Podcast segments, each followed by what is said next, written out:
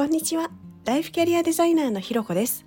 このチャンネルは自分を主語に人生をデザインするをテーマにライフキャリアデザイナーのひろこが日常の中で思ったこと感じたこと自分らしく前に進むためのあれこれをお話ししています。今日も耳を傾けてくださってありがとうございます。今日はですね自分らしく生きることとわがままは違うよっていうテーマでお話をしたいと思います。今あの私がご相談を受けるクライアントさんからよく聞くお話だったりもするんですけれどあの、まあ、自分のやりたいこと自分軸で生きる自分らしく生きるみたいなところはなんかすごいわがままなんじゃないかなっていうふうに思うみたいな感じの不安をよく口にされる方も多いんですね。でこの気持ち本当に私もよくわかるんです。あの私も全く同じことをずっとやっぱり思っていてですねあの、まあ、自分のしたいこととか自分がいいなって思うことを中心に考えて動くっていうのはなんかすごい自己中でわがままでもうなんかそうすることはもう罪悪感でしかないみたいな風にも思ってたんですよね。でもなんかそれよりもあの人のためにできることは何か。人が喜んでくれることをするのがすごくいいことみたいにこう自分より人を優先することが大事だというふうに本当に思っていました。でもそうやってこう自分のことを後回しにし続けた結果まあ、鬱になってしまったりとか、まあ、自分の何々したいみたいなのとか自分の気持ちとかも分からなくなっていたりまあ、自分って何なんだろうなみたいなことを考えるようになってこうものすごい生きづらくなってったんですよね。であの誤解がないようにあのお伝えしたいなと思うのはあの人を大事にすることっていうのは今でも大事だと思っています。でも自分を差し置いて誰かを大事にするのはちょっと話が違うなっていうところなんですね。で自分より人を優先しても生きづらくなかったり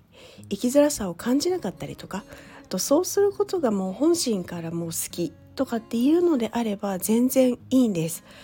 ただそうではない時、まあ、生きづらさを感じたりちょっとこうメンタルがおかしいなみたいになってしまうのであればそれは一回やっぱりちょっと立ち止まってみてほしいポイントだったりするんですよね。それでこうまあ今日のテーマになるんですけど、まあ、なんで自分らしく生きることがわがままじゃないって思えるようになったかっていうとその違いをなんか自分なりに理解できたからなんですよね。でどう違うのかっていうのはこう自分らしく生きるっていうのは自分の行動の選択とか、まあ、自分の在り方自分のなんか生き方みたいなものを自分自身で決めることなんだけれどこうわがままっていうのはその自分だけではなくて人の選択とか人の在り方人の生き方にまでもう土足で踏み込んでいくようなところは全然違うなと思ったんですよね。あの似てるようですごく違うところです。で例えばどういうことかっていうとこう自分を大事にしようとすると、まあ、当然周囲と意見や考え方が合わないことっていうのも出てくるじゃないですか。でこの時にあの自分も相手のことも、まあ、尊重した選択肢を見つけたり、まあ、考えたり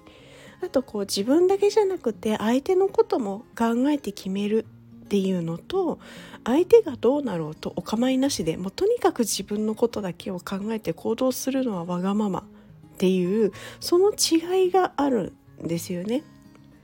うん、なのであのやっぱり自分らしく生きる、まあ、自分軸で生きるっていうのはと、ま、あのわがままっていうのは、まあ、全く別物だなっていうふうに思って今はあの自分らしさみたいなものをやっぱり大事にしていきたいななんていうふうに思っています。まあ、なので昨日もあの配信したこう自分は一番の自分応援団みたいな感覚であの自分を大事にしていってほしいななんていうところも思っていたりします。のまあ、まあ小難しい話は一旦ちょっと置いといてでもですねあのそもそも自分らしく生きることがわがままなんじゃないかなんていうふうに考える方っていうのは基本大丈夫だと思うんです。でなんでかっていうと本当にわがままな人ってそんなことこれっぽっちも考えないからなんですね。なのでそれを考えるっていうことは多分もうそれじその時点であのわがままではもう多分ないなんじゃないかなって私はすごい思います。なのでこう安心して自分らしく生きるとか自分らしくしていることっていうのをあの大事にしてほしいなっていうのはすごく思うところだったりします。というところで今日はですね自分らしく生きることとわがままは違うというところをテーマにお話しさせていただきました。ここまで聞いてくださってありがとうございます。それではまた次回お会いしましょう。